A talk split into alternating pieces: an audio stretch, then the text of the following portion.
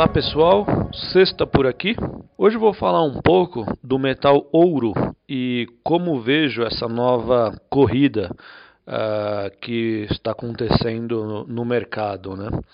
É, no momento em que gravo esse podcast, a onça do ouro está negociando ao valor de 1.500 dólares a onça.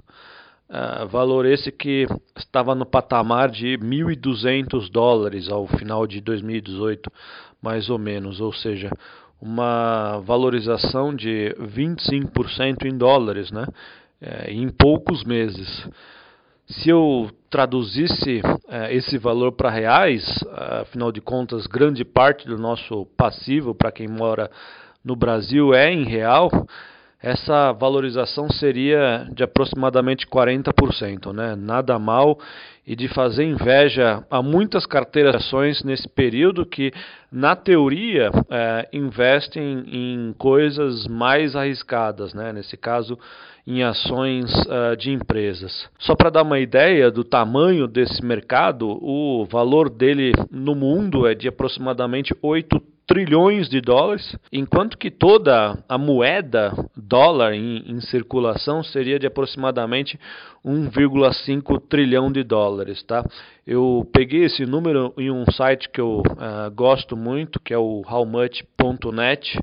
É, quem tiver disponibilidade depois de checar esse site, é, eu gosto porque é, rapidamente me dá noção de grandeza de várias coisas, ideia de proporção, né? E eu sempre gosto de analisar ah, algo olhando para essa questão de proporção, né? O, o metal ouro é, sempre foi muito almejado, né? Como reserva de valor.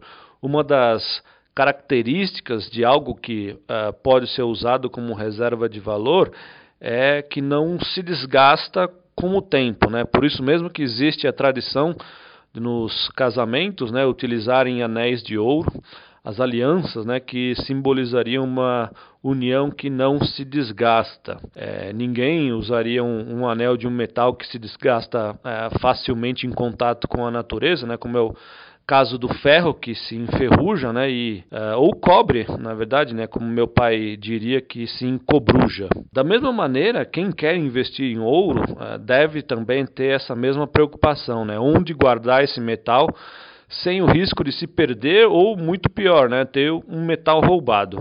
Eu, particularmente, apesar de casado, uh, não uso alianças justamente por correr o risco de ser roubado no meio do trânsito ou até mesmo é, perder né, a questão da aliança.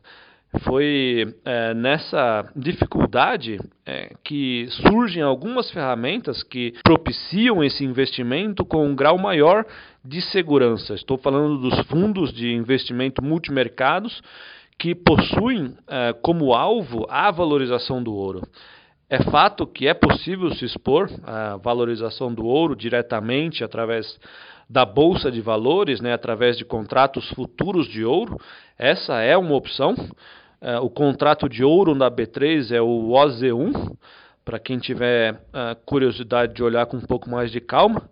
Uh, mas por um valor relativamente pequeno em termos de taxa de administração, já é possível usar a comodidade de aplicações em fundos de ouro para ficar exposto à rentabilidade desse metal. Eu uh, sou um forte apoiador da utilização de fundos de investimento como modalidade né, eh, de investimento para o poupador pessoa física, justamente pela simplicidade do instrumento e também as cada vez menores taxas que os gestores estão cobrando, dado o aumento eh, de concorrência no mercado. Né? Existem no mercado alternativas sendo eh, criadas, uma delas é um pouco mais recente, já apresenta taxa de administração de 0,3%, investimento mínimo de 500 reais.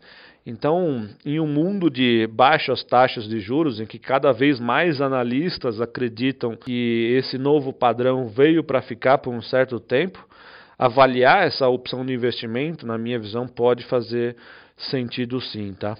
Afinal de contas, o, o high histórico do ouro foi em setembro de 2012 e eu eh, não duvidaria que voltasse para esses níveis com o mundo crescendo pouco, né, e oferecendo renda fixa com taxas negativas. Acho que é isso, tá bom? Um abraço e até mais.